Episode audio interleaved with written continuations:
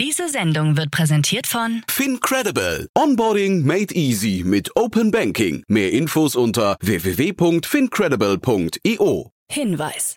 Startup Insider übernimmt keinerlei Haftung für die Richtigkeit börsenrelevanter und unternehmensbezogener Daten.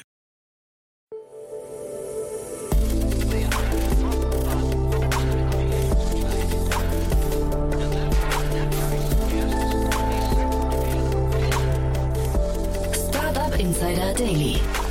Morgen Update. Einen wunderschönen guten Morgen und herzlich willkommen zu Startup Insider Daily. Mein Name ist Jan Thomas. Heute ist Dienstag, der 18. Januar. Ja, und das sind heute unsere Themen. Der Smart Home Anbieter Tado geht per Spec an die Börse. Der Berliner VC 468 Capital kündigt seinen zweiten Spec an. Der Berliner VC PropTech One verkündet sein finales Closing. Das BKA erhöht den Druck auf Telegram. Und der Runtastic-Gründer Florian Schwanter steht nach einer nicht Corona-konformen Party in der Kritik. Heute bei uns zu Gast im Rahmen der Reihe Investments und Exits ist Martin Janicki von Cavalry Ventures. Und wir haben ein, ja, ich würde fast sagen, zwei Investments im Bereich Legal Tech zum Anlass genommen, um mal den Legal Tech Markt an sich ein bisschen zu besprechen. Ist ja ein sehr spannender Markt, aber die Frage ist eigentlich, wo fängt er an, wo hört er auf und wie groß ist er eigentlich nun wirklich und welche Geschäftspotenziale schlummern dort aus Sicht der VCs? War ein super cooles Gespräch, kommt auch sofort nach den Nachrichten mit Frank Philipp. Kurz wie immer der Hinweis auf die weiteren Folgen und ja, das ist heute richtig cool, muss ich sagen, denn bei uns zu Gast ist Laurent Körge. Er ist der Country Manager Germany für Bolt. Und das habt ihr mitbekommen, Bolt hat gerade eine riesengroße Finanzierungsrunde abgeschlossen. Insgesamt 628 Millionen Euro. Das Unternehmen ist jetzt 7,4 Milliarden Euro wert und kommt ja eigentlich aus dem Ride-Hailing, äh, Carsharing, Scooter-Bereich und so weiter und beginnt jetzt aber auch damit, stark in andere Bereiche zu segmentieren. Also man möchte auch ein Konkurrent werden für Lieferando, also Restaurantessen anbieten oder auch für den ganzen Quick-Commerce-Bereich, indem man einen Lieferservice für Lebensmittel anbietet. Und wie das alles funktionieren soll, das hört ihr um 13 Uhr. Ist ein ziemlich cooles Gespräch geworden, muss ich sagen. Und das ist, glaube ich, die größte Finanzierungsrunde, die wir hier je besprochen haben. Also hört da mal rein, es lohnt sich wirklich. Und nicht minder spannend, aber aus ganz anderen Gründen wird es nachher um 16 Uhr. Da ist bei uns zu Gast Fabian von Huche. Und ihr hört es am Namen schon, er kommt aus Holland und er ist Co-Gründer und CEO von Rocket X. Und das ist ein Unternehmen, das Startups und Scale-ups dabei unterstützt, die richtigen Mitarbeiter zu finden. Und deswegen haben sie einen großen Report erstellt, und zwar einen Gehaltsreport. Das heißt, wenn ihr mal wissen möchtet, ob ihr genug verdient oder wie viele Menschen in vergleichbaren Positionen bei anderen Unternehmen verdienen in der Startup-Szene, dann können wir das zumindest für die Berliner Startup-Szene jetzt beantworten, denn genau die hat Rocket X sich vorgenommen und hat dort wirklich einen tollen Report erstellt und hat wirklich alle Jobs durchleuchtet von Data Scientists über Growth Manager, über Sales Manager, über Techies und so weiter weiter so fort. Also es ist ein toller Report, den kann man auch kostenlos runterladen ab morgen. Das ist also quasi ein Vorgespräch, was Lust machen soll auf den Report. Und ich kann versprechen, es lohnt sich, denn wir haben wirklich viele, viele coole Aspekte aus dem Report besprochen. Das, wie gesagt, um 16 Uhr. Damit genug der Vorrede. Jetzt kommen noch kurz die Verbraucherhinweise. Dann kommt Frank Philipp mit den Nachrichten und danach dann Martin Janicki von Cavalry Ventures zum Thema Legal Tech. Werbung. Hi, hier ist Nina, Content Managerin bei Startup Insider. Suchst du deine nächste große berufliche Herausforderung? Dann melde dich bei uns. Wir suchen aktiv nach neuen Teammitgliedern, die Startup Insider zum führenden Informationsmedium der deutschsprachigen Startup-Szene machen wollen. Aktuell suchen wir Sales Manager, Customer Success Manager, Finanzmanager sowie Werkstudenten in den Bereichen Sales, Product und Content. Aber auch wenn keine passende Stelle dabei ist, melde dich trotzdem bei uns. Wir suchen immer nach leidenschaftlichen Menschen, die mit Startup Insider Großes bewegen wollen. Also, um mehr zu erfahren und dich zu bewerben, geh jetzt ganz einfach auf startupinsider.de/slash insider. Startup Insider Daily Nachrichten. Die tägliche Auswahl an Neuigkeiten aus der Technologie- und Startup-Szene.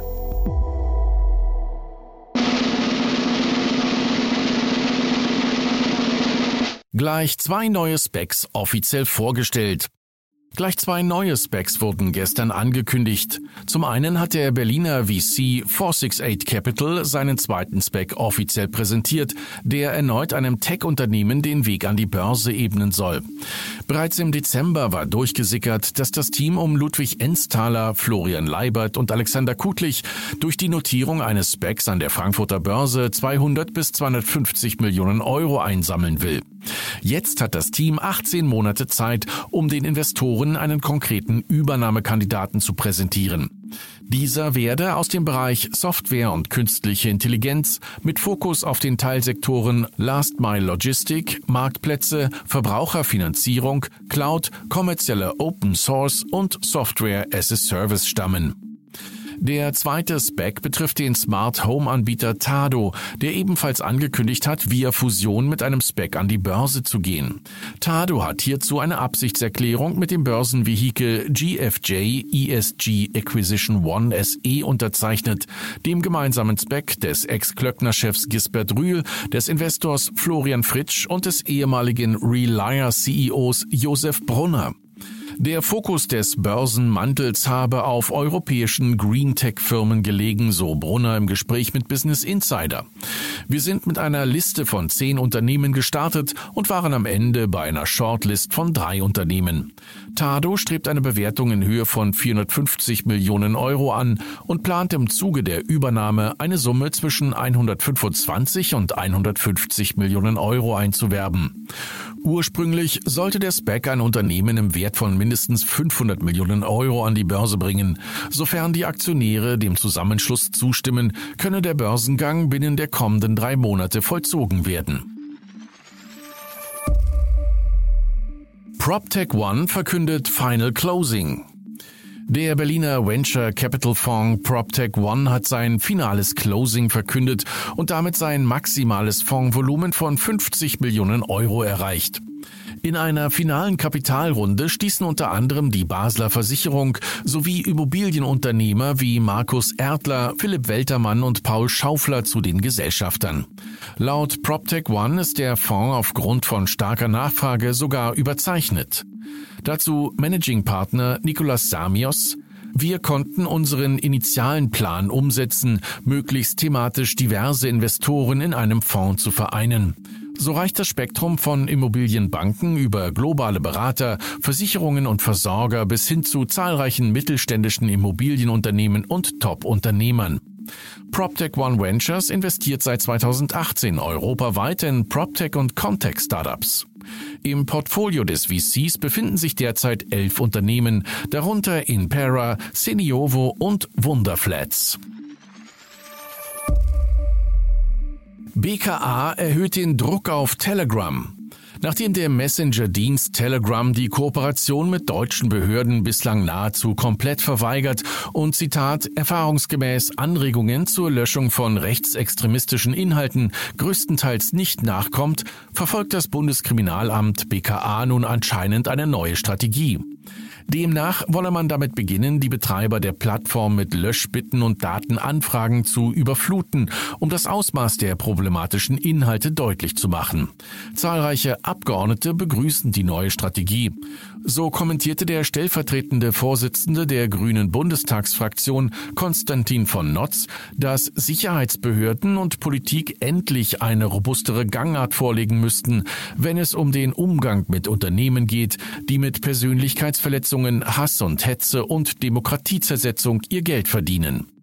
In den letzten Tagen hatte bereits Bundesinnenministerin Nancy Faeser von der SPD mit der Abschaltung Telegrams gedroht, sofern das Unternehmen weiterhin deutsche Gesetze missachtet. Runtastic-Gründer in der Kritik. Eine illegale Abriss-Ski-Party wird dem österreichischen Seriengründer Florian Gschwandner zum Verhängnis. Der bislang als Vorzeigegründer der österreichischen Startup-Szene geltende hat auf seinem Instagram-Account ein Video von einer feuchtfröhlichen Party in einem Kitzbühler Club gepostet. Darauf zu sehen sind dicht gedrängte Partygäste ohne Maske tanzend und mit offensichtlich viel Alkohol. Da Abriss-Skifeiern seit Beginn der Skisaison ausdrücklich verboten sind, hat sich das Video rasant verbreitet und für einen Sturm der Entrüstung gesorgt. Zahlreiche österreichische Medien griffen das Thema auf und berichteten über den Vorfall. Gschwandner hatte das Video kurz nach dessen Veröffentlichung wieder gelöscht und versuchte, via Instagram um eine Entschuldigung zu bitten. In einem Posting teilte er mit, in der heutigen für uns alle schwierigen Zeit war es ein Fehler, nach einem Skitag noch mit Freunden am Abriss-Ski teilzunehmen. Es tut mir leid, meiner Vorbildfunktion hier nicht gerecht geworden zu sein. Aufgrund der 7-Tage-Inzidenz von 3714 hatte Kitzbühel unlängst seine Corona-Maßnahmen verschärft. Seit dem 14. Januar gilt in dem beliebten Tiroler Skiort die FFP2-Maskenpflicht sogar im Freien. Fidelity rechnet mit El Salvador Nachahmern. In einer aktuellen Studie prognostiziert der Vermögensverwalter Fidelity den Ländern, die Bitcoin früher akzeptieren als andere, deutliche Standortvorteile. Dabei argumentieren sie auf Basis der Überlegungen aus dem Bereich der Spieltheorie. Die Geschichte hat gezeigt, dass das Kapital dorthin fließt, wo es am besten behandelt wird und dass die Förderung von Innovationen zu mehr Wohlstand und Reichtum führt. Es würde uns daher nicht überraschen, wenn andere souveräne Staaten im Jahr 2022 Bitcoin erwerben und vielleicht sogar eine Zentralbank einen Erwerb tätigt, so die Studienautoren. Wie unterschiedlich Staaten mit Kryptowährungen umgehen, zeige sich anhand der beiden Länder China und El Salvador. Während die chinesische Regierung Jagd auf Miner machte, akzeptierte El Salvador Bitcoin als offizielle Landeswährung. Apples AR-VR-Brille könnte sich verzögern. Den ursprünglichen Gerüchten, dass Apples AR-VR-Brille vermutlich auf Apples Worldwide Developers Conference im Juni 2022 enthüllt werden könnte, wurde nun ein Dämpfer erteilt. Laut Bloomberg gibt es aktuell Entwicklungsprobleme, die vor allem mit Überhitzung zu tun haben. Schuld daran soll der hohe Leistungsbedarf des M1 Pro Chips sein, aber es gäbe auch technische Schwierigkeiten mit der Kamera und der Software. Auch wenn Apple die Gerüchte nicht kommentieren wollte, erscheint eine Produkteinführung in diesem Jahr als eher unwahrscheinlich. Die Website MacRumors hat noch fünf weitere Apple-Produkte identifiziert, die wohl auch nicht mehr in diesem Jahr erscheinen werden. Darunter das iPad mit einem größeren Display, der Apple TV mit Lautsprechern und Kamera und natürlich das Apple Car, das wohl nicht vor 2025 auf den Markt kommen dürfte. Kryptogruppe zahlt Millionen für seltenes Dünbuch. Laut Berichten der Nachrichtenseite The Next Web hat die Kryptogruppe Spice DAO das äußerst umfangreiche Storybook, die sogenannte Dune-Bibel des Regisseurs Alejandro Chodorowski ersteigert und dafür rund 2,66 Millionen Euro bezahlt. Dabei hatte das Auktionshaus Christie's den Wert des Buches nur auf 25 bis 35.000 Euro geschätzt. Der Trugschluss Spice DAO ging offensichtlich davon aus, dass der Besitz der Kopie auch das Copyright dafür beinhalte. Man wolle nämlich das Buch kostenlos veröffentlichen und in eine Animationsserie verwandeln, die anschließend an einen Streaming-Anbieter verkauft werden soll. Nicht mitbekommen hatten sie, dass es von dem Buch weitere 10 bis 20 Kopien gibt, von denen eine im vergangenen Jahr für 42.500 US-Dollar verkauft wurde. Auch sei das Buch schon längst frei digital zugänglich. Was Spice.io nun tatsächlich mit ihrem teuren Buch anstellen wird, bleibt abzuwarten. Startup Insider Daily. Kurznachrichten. Die Neustarthilfe 2022 ist das bundesweite Nachfolgeprogramm der Neustarthilfe Plus. Ab sofort sind die Anträge für alle Zuschussprogramme für Unternehmen und Selbstständige freigeschaltet. Antragsberechtigte Selbstständige können drei Monate lang monatlich bis zu 1500 Euro erhalten. Unbekannte Hacker haben den auf Sport-NFT spezialisierten Kryptomarktplatz Lympo gehackt und dabei 165,2 Millionen Token im Wert von knapp 19 Millionen US-Dollar aus der Hot Wallet des Projekts erbeutet. Der Kurs des Token ist daraufhin zwischenzeitlich um über 90 Prozent eingebrochen. British Petrol, kurz BP, hat mitgeteilt, dass man die Ladepunkte an seinen Tankstellen bis zum Jahr 2030 von heute rund 11.000 auf 70.000 aufstocken wolle. Man sehe vor allem im Bereich E-Mobility bzw. beim Aufladen großes Wachstumspotenzial und es zeichne sich bereits ab, dass die Schnellladepunkte bald profitabler sein könnten als die etablierten Zapfsäulen für Verbrenner. Tesla hat seinen neuesten Safety Report veröffentlicht. Demnach konnte der Autopilot deutlich an Sicherheit zulegen. Im vierten Quartal 2021 sei es lediglich alle 4,31 Millionen Meilen, also rund alle 6,9 Millionen Kilometer, zu einem Unfall bei aktiviertem Autopiloten gekommen. Demnach habe der Autopilot 8,9 mal seltener Unfälle verursacht als durchschnittliche US-Autos. Und das waren die Startup Insider Daily Nachrichten vom Dienstag, den 18. Januar 2022.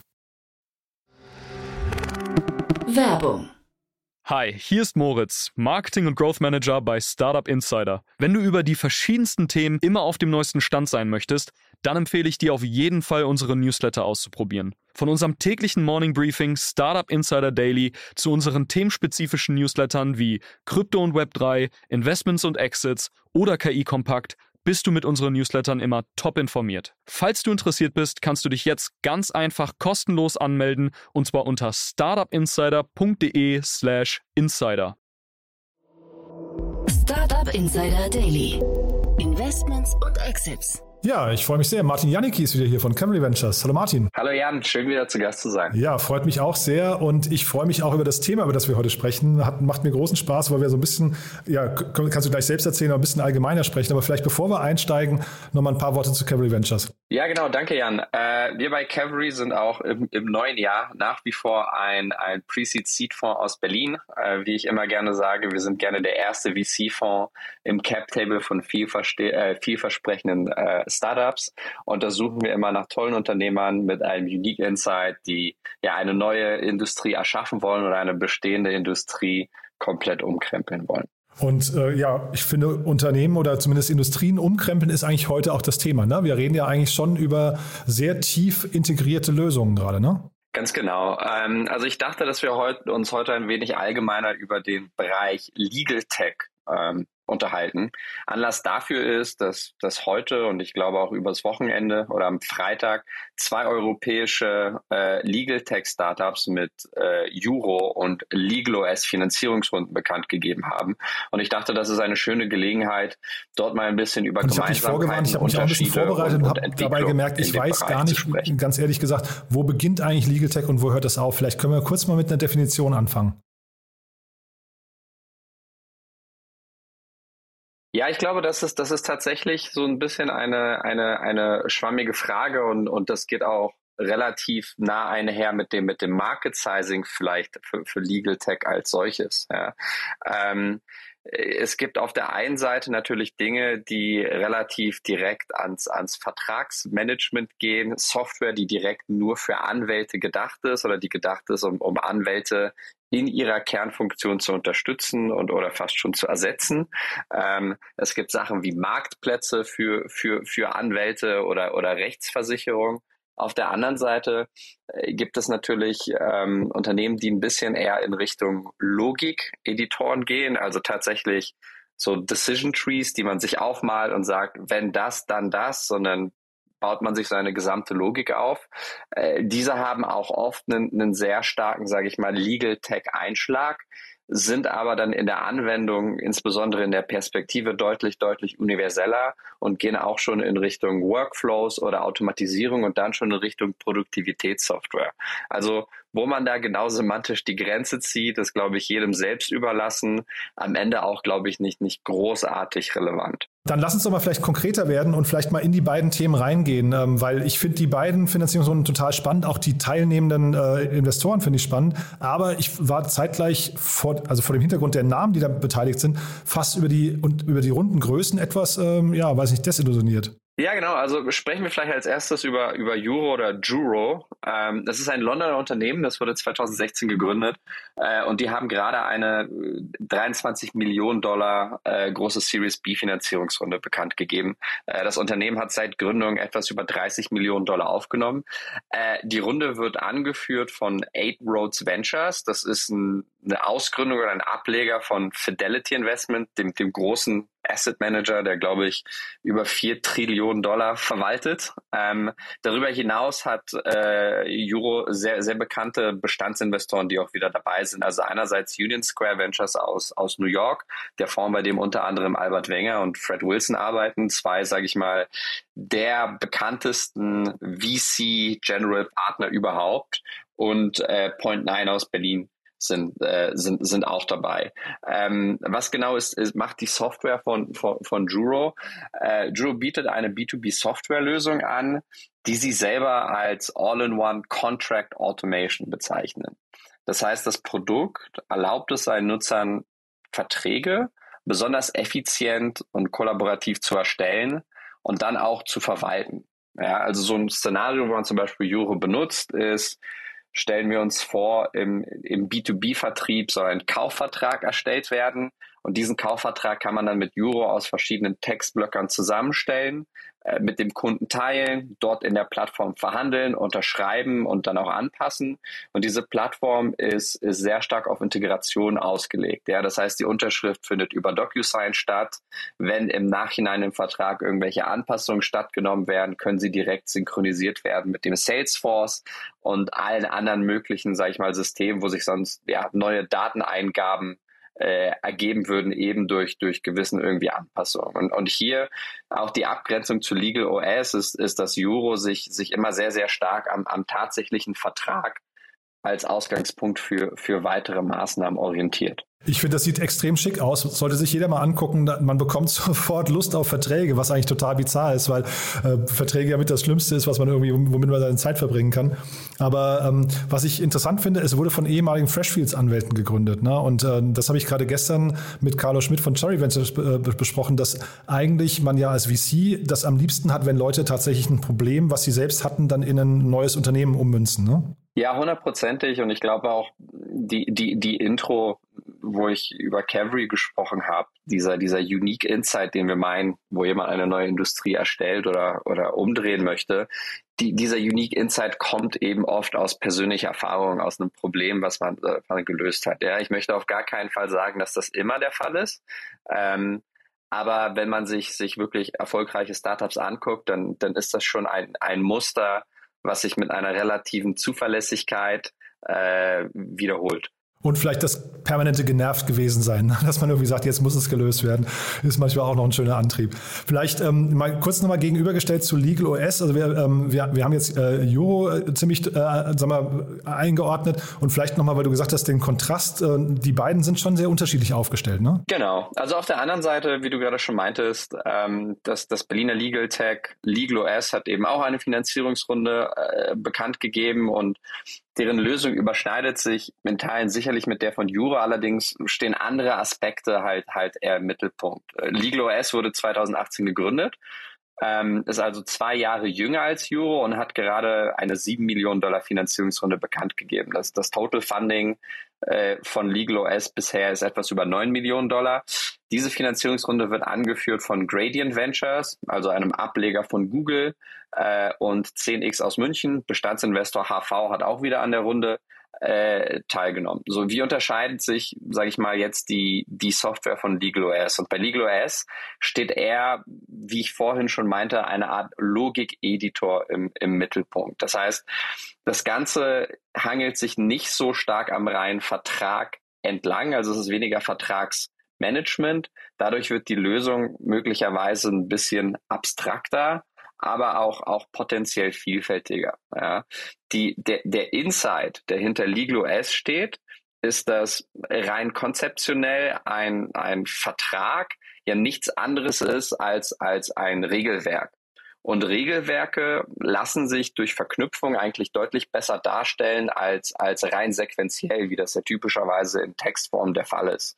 Ähm, jeder, der mal ein umfangreichen Vertrag gelesen hat oder mal äh, sich in die Rechtsetzung reingeschaut hat, ja, möglicherweise im Studium, der wird gemerkt haben, dass wenn man einen Fall prüfen möchte, man ja eigentlich nie das von oben bis unten durchliest, sondern die ganze Zeit nur, nur über Paragraphen hin und her verwiesen wird ja. und, und, und springt. Ja. Und genau diese, äh, dieses Defizit fast schon von, von Verträgen in Textform macht sich eben LegalOS äh, zu, zur Chance und nutzt die eigene Software, um das, um dieses Vertragswerk eben als Regelwerk grafisch abzubilden und anders zu sortieren. Ja. Und dieses dann kodifizierte Wissen kann man deutlich vielfältiger anwenden als nur für reines Vertragsmanagement. Ja. Zum Beispiel könnten Unternehmen damit interne Richt Rechtlinien äh, eben kodifizieren. Ja, und damit kann man verschiedene Vertra Verträge eben aus diesen Blöcken basteln, ähnlich wie auch bei einem Euro. Aber man kann auch zum Beispiel schauen und äh, man kann dort Fragebögen abgeben. Ja, Umfragen, Chatbots, äh, äh, Angestellte können fragen, wie viel darf ich eigentlich für ein Hotel ausgeben? Wo reiche ich Auslagen ein? Was ist da eigentlich unsere äh, was sind da eigentlich unsere Regeln? Und wenn man dann einmal eben dieses Wissen kodifiziert hat und auch sieht, wie das angewendet wird, dann ist man nicht mehr viele Schritte entfernt, davon den ganzen Workflow zu kontrollieren und das Ganze dann auch zu automatisieren. Und dann hat, ist man auf einem ja ganz ganz leichten äh, Linie oder Abfahrt in Richtung fast schon Automatisierung und dann Robotic Process Automation äh, und kann, so ist die Hoffnung in Zukunft vielleicht auch deutlich komplexere Arbeitsschritte mit Software abbilden, als das beispielsweise heute so etwas wie UiPath tut. Ja, finde ich hochinteressant, was du sagst, weil ich hatte im Vorfeld jetzt gerade einen Artikel aus dem Handelsblatt gelesen und da hatten sie Brighter, das ist ja eines eurer Portfoliounternehmen, hatten sie als Legal Tech Unternehmen bezeichnet. Das hat sich mir überhaupt nicht erschlossen, aber wenn man, wenn man das jetzt, wenn ich dir jetzt richtig folge, klingt das ja fast so, als ist die Grenze da sehr fließend, ne? Genau, genau. Das Interessante ist auch, dass das ähnlich zu, zu Euro Brighter ja auch gegründet wurde von, von ehemaligen Freshfields äh, Anwälten. Ja, das heißt, äh, da kam auch der Unique Insight vom Fach, ging aber darüber hinaus und, äh, und, und da wurde das, das Problem deutlich universeller erkannt. Ich glaube, es ist auch wichtig zu sagen, dass äh, Brighter bei uns intern beim ersten Meeting schon aufgetragen, äh, aufgeschlagen ist und meinte, wir sind kein Legal Tech Startup, aber wir kennen uns in der Legal Tech Branche sehr gut aus und wir können das alles bedienen und deswegen nehmen wir den Rückenwind mit, aber unsere Ansprüche sind deutlich größer und und universeller. Und wie ist das, wie hat man sich das in Zukunft vorzustellen, wenn du jetzt ähm, mehrere verschiedene Systeme hast, die ja irgendwie vielleicht nicht den gleichen Anwendungsfall, aber ähnliche äh, Anwendungsfälle thematisieren, brauchen die dann auch untereinander Schnittstellen? Muss man sich das auch so vorstellen, dass die miteinander korrespondieren können? Oder gibt es immer einen, der das quasi ownt, äh, jetzt zum Beispiel die Vertragsabstimmung ähm, und ähm, dann quasi der Kunde in dem Fall oder vielleicht der Vertragspartner äh, muss sich dann quasi auf ein System einstellen? Also ich glaube, es ist auf jeden Fall zwischen den beiden Lösungen, würde ich jetzt nicht mal sagen, ähm, dass es ein Winner-Takes-it-all-Markt ist. Ja, also ich glaube nicht, dass nur Euro oder LegalOS gewinnen kann. Ich glaube, bei beiden Unternehmen ist auch wichtig zu sagen, dass diese Richtung, die ich, die ich aufgezeigt habe, einmal sage ich mal, in Richtung Logik-Editor, auf der anderen Seite in Richtung äh, Vertragsmanagement. Beide Unternehmen haben auch deutlich, sage ich mal, größere Scale-Ups, die zwei, drei Jahre weiter vorne sind. Ja, Im Vergleich zu LegalOS hast du eben, wie eben genannt, Brighter, was eins unserer Portfolio-Unternehmen ist, was mehr als zehnmal so viel Funding bisher eingesammelt hat für LegalOS. Ja. Auf der anderen Seite haben wir Ironclad aus den USA, die äh, mit 180 Millionen über sechsmal so viel Funding aufgenommen haben wie, wie Euro. Ja. Was aber beide, sage ich mal, Strömungen gemein haben, dass jedes dieser Tools nur wertvoll wird, wenn es selber sehr, sehr viele Integrationen liefert. Ja, äh, das heißt, wenn man, wenn man spricht von Automatisierung, wenn man davon spricht, dass man Dinge nur einmal eingeben muss und sie dann alle anderen Systeme updatet. Ja? Wenn man davon spricht, dass, dass Leute miteinander kollaborieren, dann müssen, sage ich mal, unter der Haube dort sehr, sehr viele Stränge zusammenfließen. Und, und so kann man das eigentlich auch sehen als ja fast schon eine Art Orchestrator. Der oben drüber liegt und, und eben Prozesse dadurch deutlich effizienter gestaltet, weil Leute nicht zwischen Softwares hin und her äh, springen müssen. Und man kann sich ja wahrscheinlich vorstellen, dass früher oder später zumindest irgendwie bei jemandem, der viele Verträge pro Jahr abschließt, irgendwie eine dieser Softwarelösungen zum Einsatz kommt. Ne? Man kann sich nicht vorstellen, dass es dauerhaft irgendwie Word und äh, ich weiß nicht, E-Mail bleibt, oder? Ja, und es geht ja auch eben deutlich über das reine Vertragswerk ähm, hinaus. Mhm, ja. Stimmt. Wenn man sich jetzt beispielsweise eben den Legal OS oder Brighter Ansatz anschaut, ähm, ich glaube, jeder, der mal in einem größeren Unternehmen gearbeitet hat, kennt die Situation, dass er in eine große PDF geht und durch irgendwelche Richtlinien geht ja, und sich wundert, wie mache ich das eigentlich? Ja, eine interne Verhaltenskodex, eine Bedienungsanleitung, ähnliches. Äh, und eben mit, mit, mit solchen Softwares kann man erstens Leute sehr gezielt dorthin leiten und ihnen das Wissen vermitteln, so wie sie das brauchen, in einer, in einer sehr leicht verdaulichen Struktur.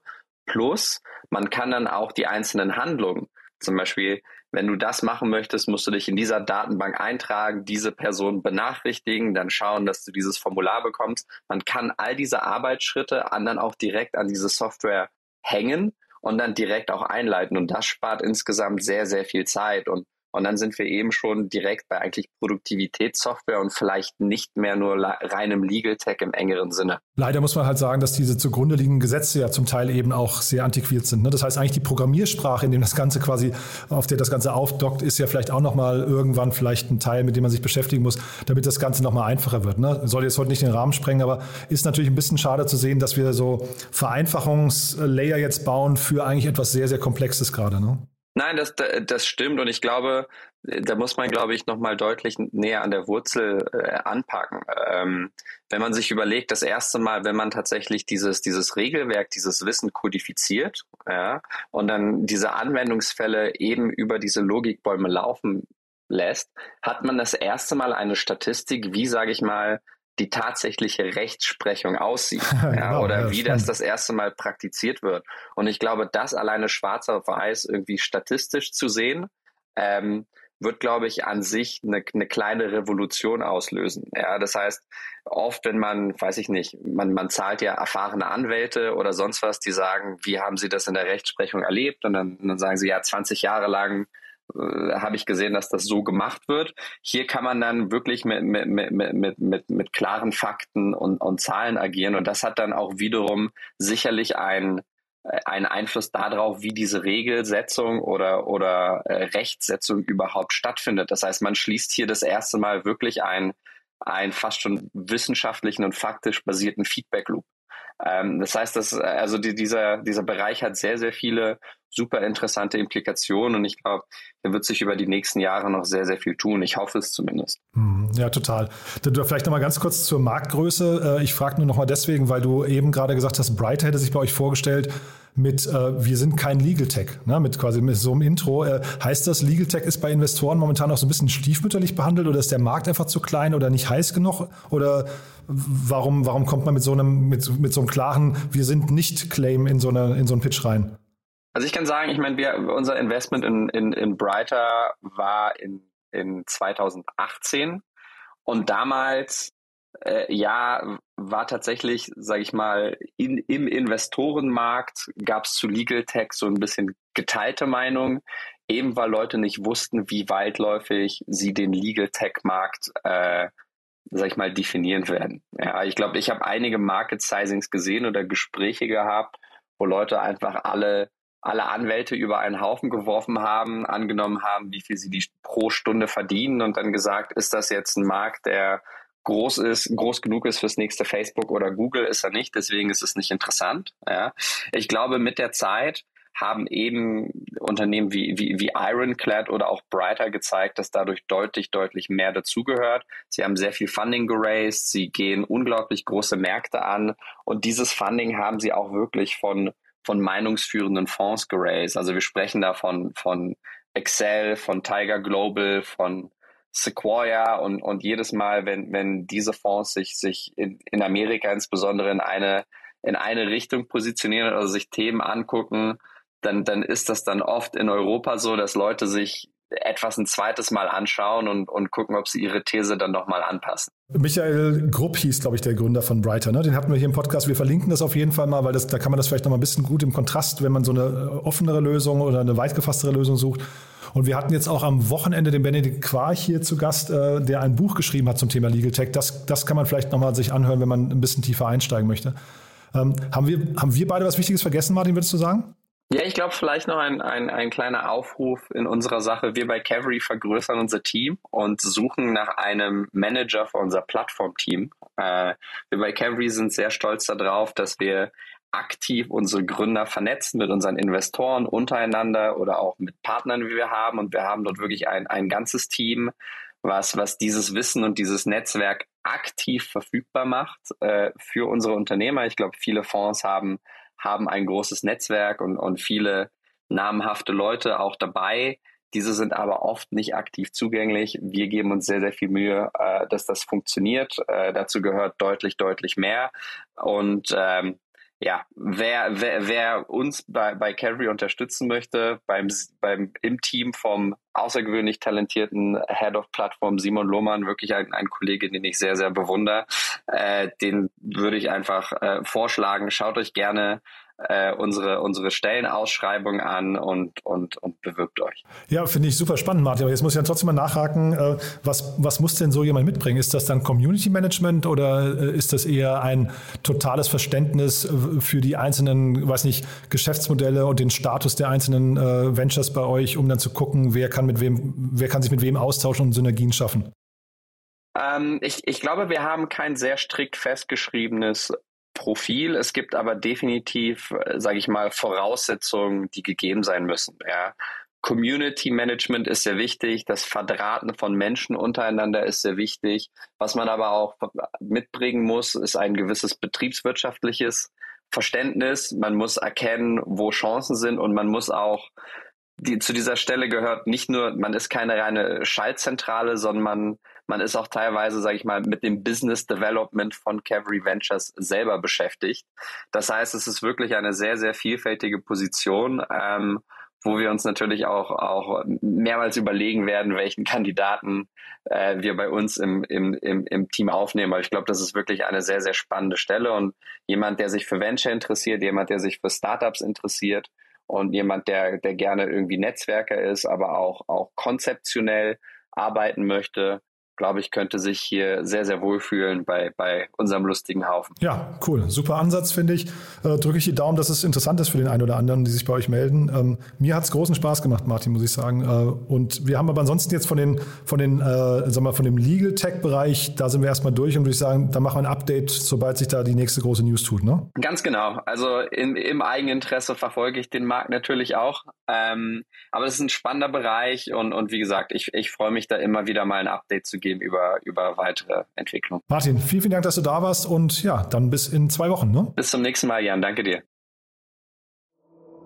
Startup Insider Daily, Investments und Exits. Der tägliche Dialog mit Experten aus der VC-Szene. Das war Martin Janicki von Cavalry Ventures. Ich hoffe, es hat euch Spaß gemacht. Ich fand es ein sehr cooles Gespräch. Wie immer die Bitte an euch, empfehlt das gerne weiter. Vielleicht kennt ihr ja den einen oder anderen Anwalt oder die eine oder andere Anwältin oder jemanden, der sich in Großunternehmen immer darüber beschwert, dass das Thema Vertragsmanagement zu aufwendig ist. Ich glaube, für genau solche Leute war dieses Gespräch eben Gold wert. Also vielen Dank fürs Weiterempfehlen und ansonsten nochmal kurz der Hinweis, nachher um 13 Uhr begrüßen wir Laurent Körge. Er ist der Country Manager Germany von Bolt. Wie gesagt, die riesengroße Finanzierungsrunde eines inzwischen 7,4 Milliarden Euro schweren Unternehmens aus dem Bereich Mobility und Delivery, so kann man es glaube ich abkürzen, ist ein sehr cooles Gespräch geworden von einem der größten Unternehmen in seinem Segment, beziehungsweise auf die Frage, wer eigentlich die Konkurrenten sind in dem Segment, hat Laurent gesagt, es gibt eigentlich keine direkten Konkurrenten. Ja, also ob das funktionieren kann, erfahrt ihr um 13 Uhr und um 16 Uhr Fabian van Huche, der CEO und Co-Founder von RocketX. Ich habe es ja vorhin gesagt, da wie gesagt eine tolle Studie, die gerade erschienen ist. 60 Seiten umfasst die, kann man kostenlos runterladen zum Thema Gehaltsgefüge in der Berliner Startup-Szene. Das sollte sich eigentlich jeder mal anhören, der äh, Gehaltsverhandlungen hat oder der auf der Suche ist nach einem neuen Job und wissen möchte, was er oder sie wert ist. Also diese ganzen Antworten gibt es nachher hier um 16 Uhr. So, und damit sind wir durch für heute Vormittag. Ich hoffe, es hat euch Spaß gemacht und ich freue mich, wenn wir uns nachher dann wiederhören. Bis dahin, alles Gute. Ciao, ciao.